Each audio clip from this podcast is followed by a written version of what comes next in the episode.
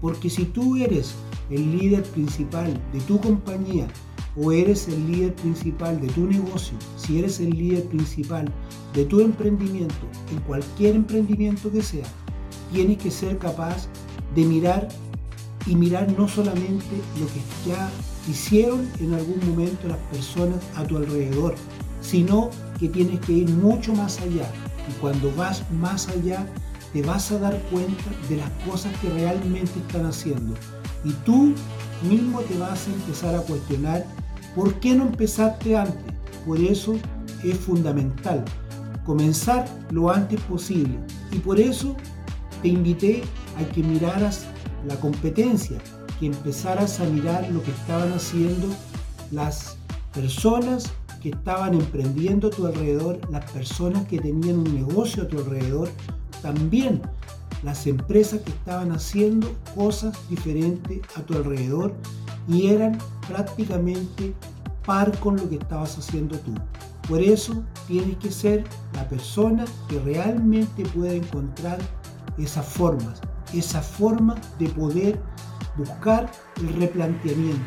Ese replanteamiento en la innovación hoy día va a marcar un hito importante y no solamente hoy día.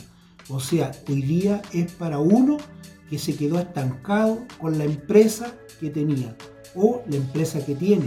Porque tú, en el momento que ya tú empiezas a investigar, empiezas a poner en marcha ese modelo que tú copiaste, finalmente tú ya pasaste a ser otra empresa.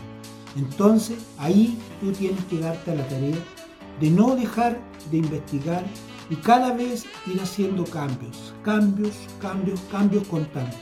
Esos cambios finalmente te van a llevar a que tú logres hacer que tu emprendimiento cada día sea mejor, vas a lograr que realmente va a empezar a crecer tu negocio. Y cuando empieza a crecer tu negocio, no solamente va a crecer en infraestructura, sino que va a crecer por la forma que tú le diste en la innovación.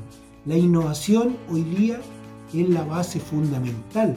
Los clientes hoy día esperan un proveedor innovador, esperan una empresa innovadora, esperan un emprendedor innovador.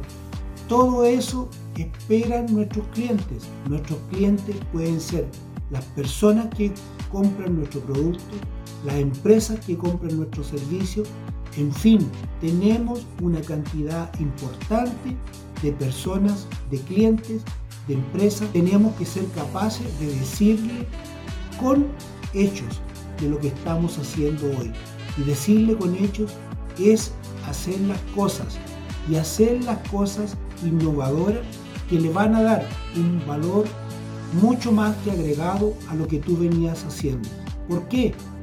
Porque muchas veces tú te diferenciaste por ser una empresa responsable, por ser un negocio de tener productos de primera calidad, de tener la máxima confianza en la gente porque la gente cree en ti y tú estás, digamos, haciendo eso, pero cuando tú ya pasaste a ser innovador, ya te empiezan a mirar de una forma diferente, ya te empiezan a ver que tú no eres finalmente la única persona que estaba detrás de ese negocio, sino que están viendo el negocio real, el negocio o la empresa real o el emprendimiento real que va a lograr encontrar ese crecimiento expansivo donde tú estés posicionado.